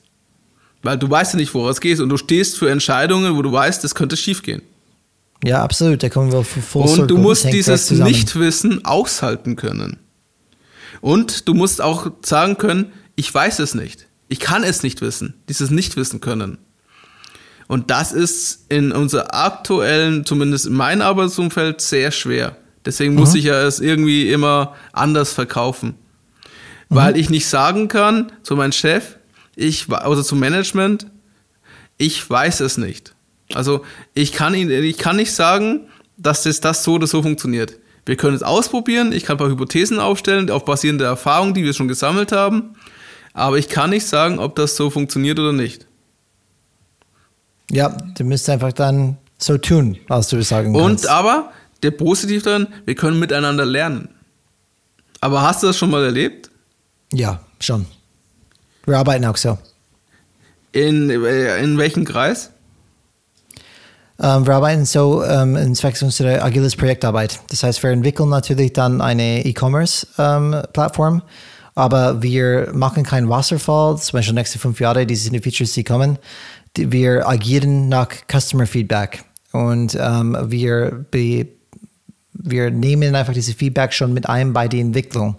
Und deswegen, jede Feature, die rausgekommen ist, war eigentlich eine Home Run für die Kunden. Und das heißt, wir, wir lassen uns treiben durch den Markt, nicht durch unsere persönliche Wasserfallideen, was wir meinen, unbedingt funktionieren wird. Eher erproben wir Schritt nach Schritt arbeiten wir agil und die, die ähm, Erproben entscheidet unsere Entwicklung. Und das, wir sagen schon, wir wissen nicht, wo es hingeht. Das müssen wir erstmal prüfen und testen. Wie geht die Und, äh, Geschäftsführung damit um? Gut, die Geschäftsführung weiß nichts davon. Das ist, Siehst du, das meine Ebene. Nein, das ist wurscht. Er ist auf einer anderen Ebene, er muss es nicht wissen. Weil es hat, er hat keinen Einfluss auf mich. Ähm, was für, für mich ist, ist mein Bereichsleiter, der ist der, der wirklich Einfluss auf mich hat. Und wir können schon offen das sagen und offen unsere Meinung sprechen. Und er hört uns zu. Warum hört er uns zu? Weil wir erfolgreich sind. Weil Was wäre, wenn ihr nicht erfolgreich wärt? Dann würde er uns nicht zuhören. Aber das kannst du doch nicht wissen, ob ihr erfolgreich seid oder nicht, wenn ihr nicht wisst, ob die Ergebnisse. Doch, weil jedes, doch, weil jedes Ziel, die wir gesetzt haben, erreicht haben. Die einzelne, das einzige Projektteam überhaupt, die das schafft. Ja, ja, aber die Frage ist ja, äh, du kannst ja nicht jetzt sagen, ob diese Sachen, die ihr ausprobiert, auch funktionieren werden. Ihr habt das nee, dann, das nicht. das meine ich ja, ihr geht ja mit diesem Nichtwissen um. Trotzdem habt ihr Ziele, die ihr dann erreicht. Wie macht Ja. ihr das? Ähm, aber du sagst, wir können nicht davon ausgehen, dass es erfolgreich wird. Aber wir nehmen einen Approach für ein komplexes Problem, die erlaubt, Erfolg zu, ähm, Erfolg zu haben. Weil das ist genau diese ideale Werkzeug für diese Situation nutzen wir auch. Diese erproben und schauen, was funktioniert. Und dann erst, wenn wir sehen, okay, das könnte funktionieren, weil erstmal die Kunden möchten das. Das ist für die wichtig und es dient zu mehr Akzeptanz. Okay, wissen wir das jetzt, dann entwickeln wir das Ding. Und diese Erproben, diese Werkzeug ist ideal für diese komplexe Situation. Das heißt, wir erhöhen die Chancen für einen Erfolg, wenn wir diese Werkzeug nutzen. Und der Erfolg spricht für sich selbst, weil wenn wir ein Wasserfallmodell machen würden und die Kunde sagt, ich brauche das. Ich sage, tut mir leid, Kunde, die nächsten drei Jahre sind durchgeplant, kann ich nichts machen. Und dann hast du ein Problem, weil in Effekt, er kriegt nie die Features, die er braucht, diese Kunde, und hat man leider die falsche Werkzeug ausgewählt. So, äh, Ich glaube, gerade unsere Zuhörer sind gerade sehr schockiert, dass es sowas gibt. Ja, aber wenn ich sage, das Zum ist Teil ja. zumindest. Wenn ich sage, ähm, ja, ich weiß es nicht, ob es funktioniert, aber wir haben einen Approach, die uns erlaubt, es zu prüfen und relativ schnell zu agieren. Und dementsprechend haben wir einen Erfolg und Erfolg spricht für sich, weil das heißt, hey, die machen das so und es funktioniert irgendwie. Vielleicht haben wir das vorher nicht verstanden, aber jetzt funktioniert es. Es ist kein Lastenheft, aber das ist die neue Art und Weise zu arbeiten und ich erreiche dafür meine Ziele, dann sind die zufrieden. Also das ist meine, meine Erfahrung. Mhm. Ist natürlich ein sehr spezieller Fall. Die Frage wäre natürlich jetzt, was wäre, wenn ihr praktisch ein anderes, ein komplett anderes Geschäftsmodell hättet? Also ihr seid jetzt diese Plattform, ihr kommuniziert mit den Kunden, die Kunden können über diese Plattform einkaufen, also ihr habt direkten Kundenkontakt. Aber Ja. was wäre, wenn ihr was komplett Neues aufbauen müsstet? Haben wir auch. Was sich jetzt in, vier, fünf Jahren sich erst so beweist. Gut, das haben wir komplett neu aufgebaut, denn das gab nie Okay. vorher. Das heißt, das hat funktioniert, aber es kam auch nur durch Erproben, durch Theorien zu haben, Theorien zu testen und dann zu schauen, ob es wirklich funktioniert. Wo, wo es dann noch schwieriger ist, Alex, das war trotzdem ein bisschen simple oder ein bisschen ähm, complicated, weil das war etwas, die schon gab im Markt. Weißt du, es ist ein, einfach ein Online-Shop. Das heißt, wir können schon Best Nur Practices für diesen anschauen. B2B-Sektor war es Genau, komplett neu. genau. Aber wenn du sagst, aber auch im B2B-Sektor gab es auch vorherige Shops, wo wir auch dann anschauen können, so, okay, das scheint zu funktionieren, scheint wichtig zu sein. Aber dann ist es kein komplexes Thema gewesen, oder? Doch, es ist komplex, weil du weißt nicht ähm, an sich, sag es mal so, das habe ich gerade, gerade gesagt, es ist nicht komplett komplex. Du hast einen Teil, der complicated ist, aber trotzdem Cause und Effekt gibt. Was komplex wird, ist, wenn du nicht weißt, was du als nächstes machen solltest. Welche Features sollen wir als nächstes machen? Und diese Vorgehensweise, diese Was ist ein Feature für unsere Zuhörer? Äh, ein Feature ist einfach eine Funktion eines Shops. Das heißt, ich, kann, ich habe eine Suche, wo ich Produkte suchen kann. Ich habe ähm, eine Möglichkeit, ähm, Angebote anzufordern, zum Beispiel über diesem Shop. Das sind einfach typische Funktionen. Und das meine ich, wenn ich Feature sage. Und ähm, das Komplexe ist, es ist Teil, wie sollten wir vorgehen? Das ist komplex, weil man könnte ganz unterschiedliche Methoden nehmen und man weiß nicht, was das Richtige ist. Es gibt keinen klaren Cause und Effekt. Was schon complicated war oder vielleicht sogar simple war, es gab schon Shops draußen im B2B-Markt, die anscheinend funktionieren und da diese Best Practices könnten wir dann übernehmen. Wenn ich ein Blue Ocean Projekt hätte, alles Was neu. ist, Es was ist ein Blue Ocean Projekt? Für die, die es nicht kennen. äh, ich weiß gar nicht, ob ich die Definition richtig definiere, aber solange ich diese Begriffe gehört habe, Blue Ocean für mich heißt dann neu. Das ist wirklich Neuland. Ähm, das das gibt es wirklich keine, keine klare, ähm, wie sagt man das? Beweis, dass sowas Es gibt keine. Landkarte dafür. Ja, du, genau. Du, du, du gehst ins Unbekannte. Das ist, du versuchst Amerika zu entdecken und weißt gar nicht, ob's da, wo du um die richtige Richtung fährst. Richtig. Und das ist noch komplizierter. Das wäre noch mehr eine Herausforderung, zum Beispiel, wenn es wirklich rein Blue Ocean wäre, weil das, sind, das ist wie, wie, noch mehr komplexer als mein Beispiel. Aber Beweis, ich habe den Beweis dafür, dass so eine Vorgehensweise wirklich funktionieren kann. Und das ist die Botschaft mit dem Synaphin Framework. Nutzt nicht den gleichen Werkzeug für alle Probleme. Schau den, das Problem an und anhand des Problems nutzt du oder wählst du deine Werkzeuge aus. Genau. Und Alex, bevor wir verlieren uns in, in Synaphin Framework, die Zeit rennt und ähm, du hast ein anderes Thema mitgebracht. Genau. Ähm, dieses Modell mit diesen Ausprobieren und immer Hypothesen bilden und hinterfragen und sich weiterentwickeln. Dieses Modell wird auch in der Wissenschaft verwendet. Ich habe da einen Begriff von ähm, der YouTuberin MyLab, die jetzt durch die Corona-Krise auch im Fernsehen ein bisschen bekannter geworden ist. Wie heißt die, ähm, Alex? MyLab. MyLab. Mhm. Die ist auch, äh, hat auch praktisch Deutschland ein bisschen in den, Nachricht, in den öffentlichen Nachrichtensendungen die Corona-Krise erklärt. Mhm. Ist halt eine YouTuberin, die beim öffentlichen Rundfunk arbeitet, also bei dem Funknetzwerk. Und die hat da eine Folge gebracht, wo sie praktisch diese wissenschaftliche Debatte zur Corona-Krise anschaulich erklärt hat. Und da fiel Mhm. ein Begriff, der ist mir hängen geblieben, der heißt Fallibilismus. Fallibilismus. Und das ist okay. Genau. Und das ist praktisch ähm, ein eine Anschauung einer kritisch-rationalen Schule, dass es praktisch keine unfehlbare äh, äh, Erkenntnisinstanz gibt, die ganz klar sagt, es gibt keine absolute Wahrheit, es gibt keine absolute Gewissenheit.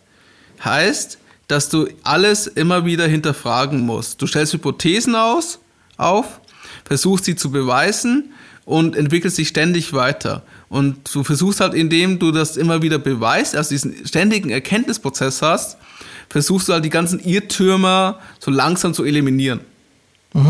Aber du wirst nie am Ende sein, weil mit jeder Erkenntnis, mit jeder neuen Hypothese, die bewiesen wird, kommen mehr Fragen, wo dann langfristig wahrscheinlich diese andere Hypothese widerlegen. Und das ist was bei der Corona-Diskussion ähm, die Medien und auch die Gesellschaft, also uns allen, so verwirrt hat, dass Wissenschaftler nicht sagen können, das ist jetzt so. Das ist jetzt die Lösung. Ist ähnlich wie ein Jurist oder Alex, kommt darauf an. Genau, es kommt darauf an. Das hatten wir in so einem Vorgespräch in der Diskussion.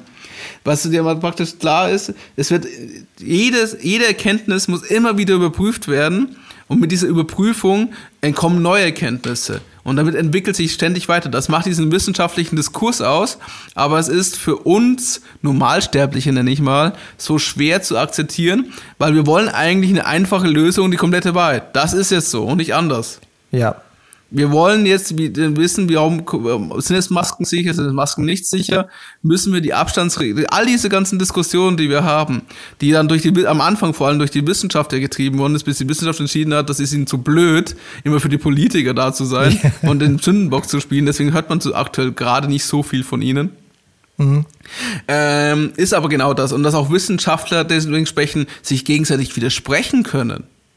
Das gibt's nicht, ey. Aber äh, und, äh, was man zum Beispiel sagen muss, jetzt hier ein anderes Beispiel ist der Klimawandel. Wenn eine, wenn ein Großteil der Hypothesen diesen Klimawandel beweist, der durch den Menschen erzeugt ist, und nur ein paar kleine Hypothesen dagegen sind, die meistens auch dann bezahlt werden von der Industrie, dann sollte man sich überlegen, was dann hier die Wahrheit ist. Aber wie gesagt, es gibt keine absolute Wahrheit. Und die absolute Wahrheit hier wäre, wie könnten wir einfach den Klimawandel lösen? Ja, aber es hört sich dann auch ähnlich wie dieses Synaphin Framework, diese Komplexität, wie, wie man äh, komplexe Probleme handelt, wahrscheinlich, weil die Wissenschaft o- oft um solche komplexe Themen geht eigentlich. Ja, für MyLab sagt, für sie ist das ganz normal. Das ist ja der ganz Ja. normale wissenschaftliche Diskurs, den wir miteinander haben. Und es ist ganz normal, dass man sich immer widerspricht und dass Theorien in sich im Nachhinein als falsch herausstellen. Und das ist, was wir uns aber, also was wir praktisch als Gesellschaft uns so schwer tun, einerseits zu akzeptieren, aber auch zu verstehen, weil wir halt einfach eine andere Erwartungshaltung haben. Wir wollen Ja, jetzt, das dass der Mann mit weißem Kittel oder die Frau mit weißem Kittel kommt und uns jetzt die Wahrheit sagt. Das ist wie Ja. früher, was von den Priestern erwartet worden ist. Bloß da hat die Bevölkerung nicht nachgefragt. Ja, Es steht in der Bibel drin. Ich kann die Bibel nicht lesen. Glaub mir, es steht drin. Das ist fast ein Fremdwort in die Wirtschaft, so ein äh, Fallibilismus, Vorgehensweise in die, in die Wissenschaft. Das ist wahrscheinlich, wie du sagst, Es ist meistens in den. Forschungseinheiten oder Produktentwicklung. Also die meisten Ingenieure arbeiten so. Das Problem ist halt, dass die vom Management halt die Budgets und die Aufträge bekommen und die erwarten halt Ergebnisse. Und diese Ergebnisse, wenn du mit diesem Nichtwissen umgehst und dir gleich sagen kannst, was das Ergebnis ist, ist ein automatischer Konflikt dabei. Ja, klar. Klar, definitiv. Weil wenn du einfach ein Risiko nimmst und sagst, hey, testen wir diese Prototyp aus und sagst, okay, wir haben so viel produziert und einmal funktioniert das überhaupt nicht, die Kunde ist komplett geärgert. Das ist nicht so einfach, dass ein Geschäftsführer ruhig bleibt. Sagt, oh ja, das ist eigentlich ganz normal. Genau, oder spätestens, meistens geben sie dir das Projekt ein, zwei Jahre und dann wird was eingestampft oder es muss Ergebnisse liefern. Mhm. Aber was machst du, wenn du ein Thema bist, was in ein, zwei Jahren sich beweisen kann? Aber das, Das ist ja, der, und das ist, ja, das ist der Unterschied. Ja, Max, Max, weiter. Das ist der Unterschied bei Elon Musk zum Beispiel, weil er ist ähm, so bereit, diesen Weg zu gehen, diese ganzen Niederschläge äh, auszuhalten und er glaubt halt an der Sache. Ihm ist egal, was es kostet. Das ist bei bestes Beispiel SpaceX, bei seinem Projekt mit den Raketen, wie viele Fehlschläge er hatte, wie oft die Raketen explodiert sind oder nicht richtig gelandet sind. Und so eine Rakete kostet sehr viel Geld, sehr viele Millionen Euro. Oh ja. Und er hat es ausgehalten und er hat es am Ende jetzt geschafft. Aber das hat wie viele Jahre gedauert? Nicht Einige. so, eigentlich nicht so viel, eigentlich. Das ist schon überraschend, wie, wie schnell er äh, das entwickelt hat. Aber das ich, glaube ich über sechs Jahre oder so, wo mindestens es war. Wenn nicht sogar länger. Und rate mal, welches Unternehmen hätte das ausgehalten? Wenn du ein Projekt hast, das so viel Geld verschlingt. Ach so, ja, ja. Du musst schon ein bisschen crazy sein, aber jetzt, was er macht, ist Magic. Was haben wir gesehen? Diese, diese Launch ähm, zum äh, Space Station und diese, Ro diese, diese Rocket, wenn es dann sich wieder landet in Ozean auf eine ganz kleine Plattform. Ich denke mir, das gibt's nicht. Ich glaube, ich schaue gerade einen Film an. Aber man sieht, was möglich ist, wenn man die richtige Einstellung und einfach der richtige Approach zu einem komplexen Problem an sich dann nimmt. Und Alex, ich muss an mein Auto denken. Sehr gute deutsche Automarke. Und wenn ich denke an Ingenieure, dass die auch dann so vorgehen, was ich Probleme hatte für diese Auto bis jetzt. Ich habe zum Beispiel den Türgriff von außen. Mein Sohn hat den Tür öffnen möchten und er hat das komplette Türgriff abgerissen. Wie alt ist dein Sohn? Komplett. Acht, acht Jahre Er alt. muss sehr stark sein. Ja, ja, eigentlich, er ist komplett rausgekommen. Dann hat er gesagt, was? Wie ist das ingenieurseitig überhaupt möglich? Deswegen, wir haben vorher gesprochen, Alex, dass Leute Zeit brauchen, die beste Lösungen zu finden. Und ja, manchmal der Eindruck, Das ist ein Opfer der Kosteneffizienz gewesen. Ja, richtig, genau, genau. Und das ist was, wo man es jetzt mal bemerkbar macht und Kundenunzufriedenheit bedeutet. Aber das Also, sieht man, fand ich Thema. auch bei Elon. Ich, Entschuldigung, das finde ich, das sieht man auch bei Elon Musk, den Cybertruck präsentiert hat. Mhm. Weißt du noch die eine Szene, wo praktisch dann das Fenster kaputt geht? Genau, genau. Und das war ihm wurscht. Kannst Das du beschreiben, was da passiert ist? Was ist da? Er wollte ja doch, also er hat ja gesagt, dieser Truck hält, dieser Cybertruck hält sehr viel aus und diese Ja. Scheiben sind so gut wie unzerstörbar. Das kann mich nicht erinnern. Ich weiß nicht, ob es das Kugel war. Das, das, Ja, doch, es war so eine. Metallkugel. Ähm, wo- Wurde geworfen. Und er hat den Designer, der wo das entworfen hat, werfen lassen. der Typ ist fast gestorben auf der Bühne. Das Aber hat er wahrscheinlich auch gar nicht gewusst, dass er das machen müsste. Und Elon Musk hat ganz lässig, ganz cool reagiert, hat gesagt, ja, es ist ein Prototyp, daran müssen wir arbeiten und du kannst dir sicher sein, dass nach dem Thema keine Scheibe so einfach mehr kaputt gehen wird. Mhm. Und jetzt überleg mal, was andere Leute dazu gemacht hätten oder andere Firmen damit umgegangen wären. Ja, das wäre, glaube ich, das Peinlichste überhaupt, glaube ich. Die würden Menschen sagen, wären gefeuert worden ja, dafür. so ist Ko- Köpfe würde rollen, wie die sagen. Und die, die hätten versucht, das irgendwie ganz peinlich zu kaschieren, Ja, zu genau. verheimlichen. Genau. Cut, cut! Die hätten Und- nie live gemacht. Und das meine ich halt damit. Ja, und das war das Coolste. In Effekt, du siehst dann auch, wenn die auf das Auto geschossen haben, mit einer Live, wirklich eine Pistole, mit einer Kugel, dann denkst du, wer macht sowas? Und du siehst, was da passiert, oder die, die hauen diese Auto, und das ist einfach, einfach geil, weil du siehst, der Typ geht komplett neue Wege und er hat keine Angst zu experimentieren, zu experimentieren, nach vorne einfach dann zu, zu stolpern, wirklich. Und so Und- kommt er auf ganz neue Ansätze. Und er ist bereit, diesen Druck auszuhalten, weil er wird natürlich von vielen Seiten angegriffen. Absolut, absolut. Gut, ähm, als letztes, um das auch abzuschließen, das ist schon eine sehr lange Folge heute. oh ja. Oh ja. ähm, möchten wir euch nochmal ein paar Sachen mitgeben. Also es geht ja eigentlich darum, dass wir praktisch, ähm, dass wir, also wir gemeinsam, das ist, wo wir schon länger daran arbeiten, aber für euch manche vielleicht neu, für manche vielleicht auch schon, ja, da bin ich mittendrin, heißt das, dass du dementsprechend neue Denkstrukturen für dich aufbauen musst. Und die Frage ist ja, wie komme ich dahin? Wie kriege ich diese, also wie kriege ich diese innere Sicherheit, nenne ich es mal, dieses Selbstbewusstsein. Wie, wie kriege ich das hin, dass ich mit dieses Nichtwissen umgehen kann, dass ich es bewusst sagen kann, ich weiß es nicht. Aber es ist gut so, weil wir dann gemeinsam herausfinden können, wie der Weg dahin geht. Und dann fängt das ist einfach einfach persönliche Entwicklung und wir wissen ja, wie geht man am besten solche Sachen? Durch Erfahrungen, weil diese Erfahrungen bauen ja im Gehirn die neurologischen Bahnen. Und desto öfter du Sachen ausprobierst und desto öfter du Sachen machst, desto mehr gewöhnst du dir dieses Verhalten an und dann wird es irgendwann für dich ganz normal. Du musst es ein Practice machen, Alex, oder? Es muss ein Practice Genau. werden. Und du fängst das erste, was du an sagst, machst, du hinterfragst Sachen. Du kannst es in kleinen Rahmen machen, du kannst es für dich machen, aber du kannst so Sta- Standardprozesse in eurem Unternehmen mal einfach hinterfragen. Macht es überhaupt Sinn? Das ist. Habe, habe ich heute gemacht. Okay. Willst du uns Heute- davon erzählen? Ja, heute. ähm, sag es mal so. Es gibt Produkte und Produkte haben Produktdaten. Und es gibt unterschiedliche ähm, Merkmale bei Produktdaten. Und anscheinend bei, bei ähm, die Firma d- ein gewisse Datenvariable ähm, wird gepflegt und keiner weiß warum. Finde ich super. Leute sind ja tatsächlich eingestellt, das einfach diese Daten zu pflegen. Und das Problem ist, wenn keiner weiß, warum man das macht, man macht das willkürlich. Alle möglichen ähm, Reihenfolgen und keine Priorisierung und so weiter. Aber man hat festgestellt, es gibt keinen Grund, warum wir das machen. Es war wirklich einfach zu machen. Und jetzt gibt es einen ganz klaren Grund, warum die diese Daten brauchen, aber diese, diese Grund gab es seit kurzem erst. Die haben das zehn Jahre gemacht, ohne zu wissen, warum das man macht. Und das ist genau, was man hinterfragen muss. Warum macht ihr das eigentlich? Und, und welchen Zweck hat es? Weil vielleicht macht man irgendwas, die man vielleicht gar nicht mehr machen müsste. Oder vielleicht deine Energie besser verwenden könnte bei anderen Themen. Oder sogar, genau, sogar die Leute hemmt. Ja. oder auch Angst einführt. Und das kann ich dir auch erzählen, eine Geschichte. Das hat mir ein anderer Teamleiter mal erzählt.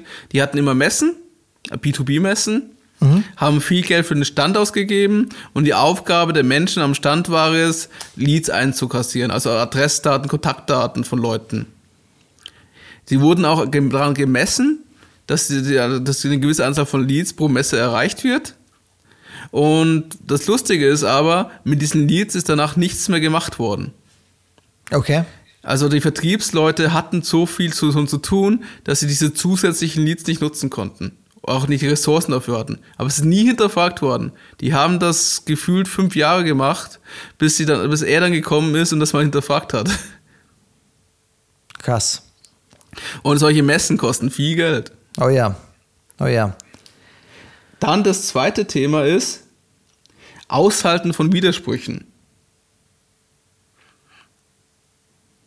Mhm. Also, dass du mit diesem Nichtwissen umgehen kannst. Weil du musst ja eigentlich als Führungskraft, solltest du eigentlich theoretisch alles wissen. Du musst ja derjenige sein, der sagt, wo es hingehen soll. Aber du musst es aushalten, dass du dementsprechend das nicht weißt, dass du auch nicht sagen kannst, was kommt da raus, was jetzt gerade passiert. Und du musst versuchen, für dich immer das große Ganze doch ein bisschen im Blick zu halten. Du siehst jetzt gerade, okay, wir haben jetzt gerade die Situation, das ist gerade ein bisschen schmerzhaft. ich, ich erfahre gerade viel Widerstand zum Beispiel oder meine Leute tun sich gerade sehr schwer. Aber wir müssen da durch, damit wir dann für die Zukunft oder für das Ziel besser äh, gewappnet sind. Beispiel zum Beispiel ist ja, ähm, wenn du so Expeditionen siehst, wenn sie sich auch vorbereiten. Es gab bei Mount Everest so ein Team, die haben eine 360-Grad-Kamera aufgebaut, um eine Aufnahme zu machen. Die, hat, die hatten ein geringes Zeitfenster, um das zu schaffen. Und ähm, die hatten praktisch, das war eine teure Kamera und die hatten nur zwei Stück dabei. Und wenn die Kam es ist oben immer auf Mount Everest sehr kalt, das heißt, sie mussten das mit Handschuhen machen. Also, sie haben das, Kurzfassung, es war sehr schwer und es hätte sehr viel schief gehen können. Und was haben die gemacht? Die haben praktisch so eine Tiefkühlanlage, das ständig trainiert, bis alles auswendig gewusst hat. Sie haben das Material genommen, sie haben bewusst auch das Risiko eingenommen, dass das Material kaputt geht, dass sie halt das Neues holen müssen. Dass oben, wenn das da ist, die Leute so routiniert können, dass das Risiko, dass es nicht, äh, dass es schief geht, sehr gering ist. Ja, das nächste Thema ist reflektieren. Das ist sehr wichtig. Das, find, das ist das, was wir auch in alten Folgen gesagt haben. Du musst anfangen, dich selbst zu hinterfragen. Weil wenn du äh, beginnst, dich zu, die Veränderung beginnt damit, wenn du anfängst, dich selbst zu reflektieren. Also wie fühlst du dich, wie geht es dir, was ist dir wichtig? Wenn du solche Fragen anfängst zu stellen und bewusst diesen Prozess gehst, dann wirst, auch, wirst du einfach für dich klarer. Und wenn du klarer wirst, kannst du besser mit diesem Nichtwissen umgehen. Alex, wir haben, also ich wollte nicht unterbrechen, aber wir haben zum Beispiel in der, die letzte Folge oder vor kurzem aus Hört Practice, einfach unsere anderen Folgen an, bis ja, genau, ihr es gefunden genau. habt. Aber aus Practice, das ist vielleicht interessant, wie du eine Practice, die, Practice, die glaube ich du magst, ist diese sechs Minuten Tagebuch, wo genau. du genau, wo du täglich ein bisschen Zeit nimmst, wo du täglich ein bisschen Zeit nimmst und da sind einfach dann ähm, Fragen in dieses Buch, die dir einfach dann wie sagt man, einen Impuls gibt, reflektiere gerade. Und das, das ist ein guter Weg, glaube ich, diese Practice einfach täglich einzubauen. Und es ist gar nicht so, also es ist nicht so leicht manchmal, weil du stellst dir da schon ein paar Fragen und denkst dir immer, aber ich finde es interessant, wenn du dann durchblätterst und siehst, aha, so ging es mir, darum ging es mir so, das fand ich gut. Es hilft mhm. auch ein bisschen, diese Perspektiven zu schärfen oder dir auch ein positives Bild zu geben. Mhm. Und als letztes, das ist für mich als Marketingmensch sehr wichtig, mhm. aber eigentlich sollte es für jeden wichtig sein, äh, versuche neugierig zu werden und unkonventionell zu denken. Und wie erreichst du das? Wie, Indem du neue, das? probiere neue Sachen aus, die du noch nie ausprobiert hast. Oder geh, äh, begegne Menschen, mit denen ich vorher noch nie ausgetauscht hast. Also schau über den Tellerrand. Das ist bei mir zum Beispiel wichtig bei Konferenzen. Mhm also vor Corona-Zeit natürlich, da war das halt auch immer bestanden und bestehe immer darauf, dass ich unterwegs sein muss, dass ich mich mit diesen Leuten austauschen kann. Und nur allein, weil die andere Industrien sind, andere Produkte verkaufen, denken die schon ganz anders. Und das hilft mir, dann Maßnahmen für meine, für mich zu übernehmen. Viele der Ideen und viele der Projekte, die ich habe, habe ich von irgendwoher übernommen, indem ich was gelesen, einen Podcast gehört habe oder ich, indem ich mit den Leuten mich ausgetauscht habe, Best Case gesehen habe. Und dann überlegt, wie könnten wir das machen? Ist das das Richtige für uns? Und dann haben wir es ausprobiert. Wie, und wie was, wir und ja. wie wir oft gehört haben, Alex, es gibt keine neuen Ideen, ähm, wirklich, weil alle Ideen sind vielleicht dann schon einmal da gewesen, aber Still like neue Artist, Wege, gell? Ja, genau. Aber es gibt schon neue Wege, die dann umzusetzen. Je mehr du in Kontakt mit aufnimmst mit anderen Ideen, Alex ist ein Profi drin, dann, dann kriegst du immer mehr Ideen, wie du neue Wege gehen kannst, vielleicht einen neuen Kontext, weil du hast nicht an die von einem anderen Markt, tust es in deine, ist komplett neu ähm, da gibt es ganz gute Wege einfach durch diesen Austausch. Kann ich nur bestätigen. Alex macht das dann wirklich gut. Und das ist auch wichtig für dich. Geh mal auf Leute zu, geh mal auch in anderen Bereichen rein. Beschäftige dich mal mit Themen, die ein bisschen über den Tellerrand sind.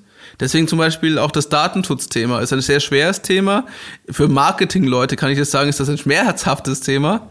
Es ist sehr, es ist echt super. sehr toll zu. es ist sehr super. es ist echt sehr toll zu sehen, wie so Juristen denken und wie Juristen an so Themen gehen. Und wenn du dich da ein bisschen beschäftigst, sogar ein paar, es gibt von Thomas Schwenke zum Beispiel einen sehr guten Podcast dazu, der immer wieder solche Rechtsthemen einfach erklärt. Und wenn du das ein bisschen dich damit beschäftigst und diese Denke dich mal reingehst, dann hast du eine komplett andere Perspektive auf einmal. Wie du schon gesagt hast, es kommt darauf an. Jetzt verstehe ich verstehe endlich, warum Anwälte auch so denken und, und warum sie es so sagen. Mhm. Und allein solche Sachen erweitern deinen Horizont und desto weiter dein Horizont ist, desto mehr Möglichkeiten hast du und desto mehr Ideen hast du und desto mehr kannst du mit diesem Nichtwissen umgehen und auch mögliche Hypothesen aufbauen, um gemeinsam dann in den schönen, warmen Sonnenuntergang zu reisen. Schöne, glaube ich, ähm, abschließende Worte äh, zu unserer Folge heute. Ähm, wir haben ganz viel Input geliefert und ich habe den Zuhörern ganz viel Input gegeben, einfach dann zu reflektieren. Die drei, die noch durchgehalten haben. und zu hinterfragen. Und sehen wir, wie wir immer machen, vielleicht ein kurzes Fazit. Ähm, für mich, was klar ist, ist, dass wir immer mehr Nichtwissen begegnen, immer mehr Situationen haben, wo wir nicht wissen, wie es ausgeht und wo es keinen klaren Roadmap dafür gibt. Und Die Welt was, ist komplex. Ja, definitiv. Und es wird immer komplexer gefühlt. Und es gibt schon Wege, mit dieser Komplexität und diesem Nichtwissen umzugehen. Eines ist zum Beispiel, auf das Kreis des Einflusses zu fokussieren. Was kannst du beeinflussen? Auf das zu fokussieren und die restliche auszublenden. Und auch on top of that, das heißt zusätzlich, Glaubenssätze zu entwickeln für dich, die dir die, die, dir die Angst nehmen von diesem Nichtwissen. Und wie gesagt, es gibt ein paar Handy- praktische Werkzeuge wie dieses Synophin Framework, ähm, die dir hilft, okay, welche Situation befinde ich mich gerade, welche Werkzeug, welche Approach, welche Vorgehensweise würde mich am besten helfen, damit richtig umzugehen.